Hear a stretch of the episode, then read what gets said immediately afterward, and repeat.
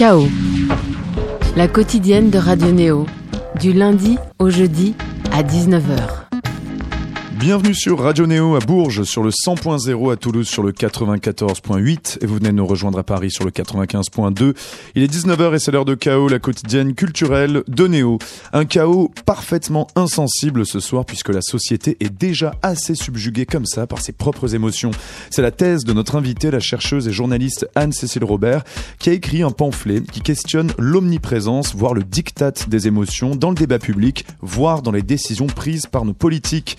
Marche blanche jusqu'aux causes humanitaires, de la culture de la victime jusqu'au sensationnalisme sans borne des médias, la sensibilité est partout.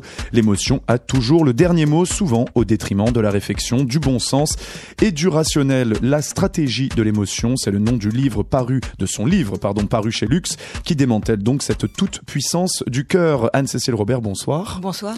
Alors on tâchera quand même de montrer qu'on a un peu de cœur malgré tout.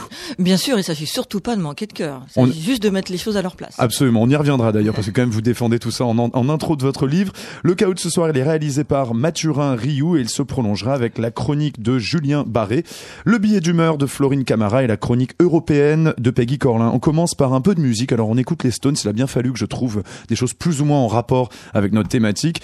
Au début des années 80, ils étaient en pleine rade créative. Au début, euh, donc on était en pleine disco, en pleine cold wave et tout ça. Et le punk était passé par là, mais ils sont quand même parvenus à signer un morceau étonnamment stylistiquement, pardon, qui s'appelle Emotional Rescue, une, euh, je sais pas, une opération de sauvetage émotionnel. On les écoute. Tout de suite dans Chaos.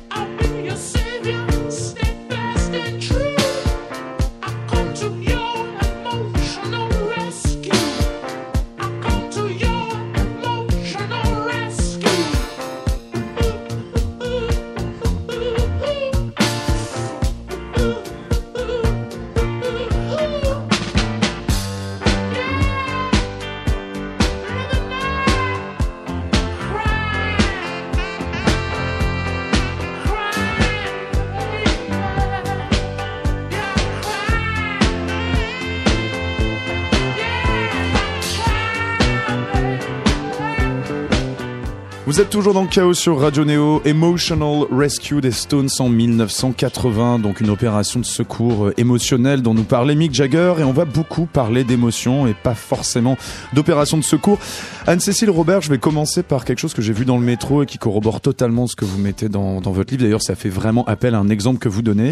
Vous parlez d'une pub pour une radio canadienne qui fêtait ses 80 ans, euh, donc je pense que c'était à Montréal ou quelque chose comme ça. Et euh, là, récemment, il y a une autre radio, bon, je, normalement on est censé les noms des, autres radios, donc je dirais pas. C'est une, donc on voit la pub, c'est en fait on voit un homme, un guitariste en plein milieu de ruines et le, bien évidemment, le, le slogan, c'est ce qui se passe loin nous touche de près. Donc on est complètement, ça illustre parfaitement ce que vous expliquez un petit peu de cette omniprésence. On va dire que le, l'émotion est l'argument qui à chaque fois, on va dire, a le, a le dernier mot. Alors je me posais une question en, en, lisant ça et vous en parlez déjà un petit peu, un petit peu plus. Euh, enfin, vous, vous étayez votre propos. Est-ce que ce, ce règne de l'émotion, il veut dire finalement qu'on est plus sensible ou plus manipulé? Est-ce que surtout avant on n'était pas déjà extrêmement sensible? Alors peut-être qu'on était plus fort, je ne sais pas, plus mieux, mieux formé. On a toujours été sensible c'est très bien, ça fait partie mmh. de la vie. Hein. Oui. Éprouver des émotions, les partager avec d'autres, euh, ça fait partie des choses les plus jolies de, de la vie. Ce qui devient problématique, c'est quand euh, on aborde toutes les, tous les événements de la vie mmh. euh, sur le registre émotionnel. Et c'est ça qui se passe en ce moment. Les médias, les hommes politiques ou les femmes politiques, c'est la même chose. Les organisations humanitaires, tout le monde nous sollicite sur le registre de l'émotion, mmh. comme si c'était la seule manière de, nous faire comprendre le monde, alors qu'en général, l'émotion effectivement nous, touche, mais elle ne nous permet pas forcément de décrypter ce qui se passe autour de nous. Alors prenez pas mal d'exemples, notamment un, alors il y en a vraiment beaucoup